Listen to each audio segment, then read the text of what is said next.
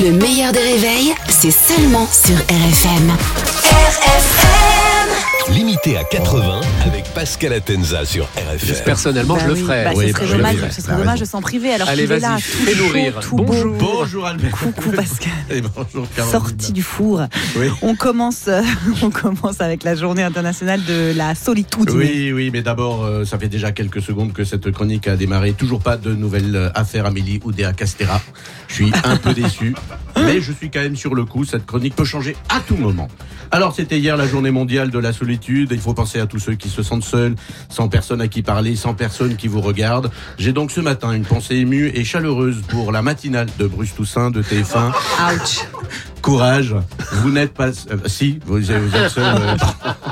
Alors pour cette journée de la solitude et avec un peu de retard, bon Manuel Valls à tous.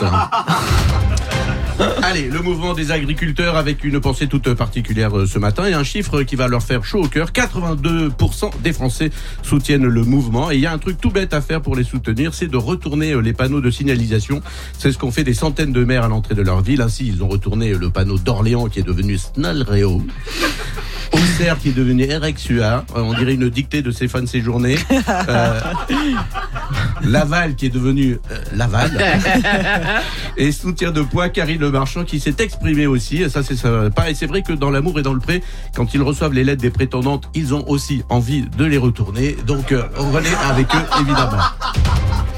Alors on revient à la politique, euh, mais d'abord, ça fait une minute que cette chronique a démarré et toujours pas de nouvelle affaire à Béli Oudéa Castera.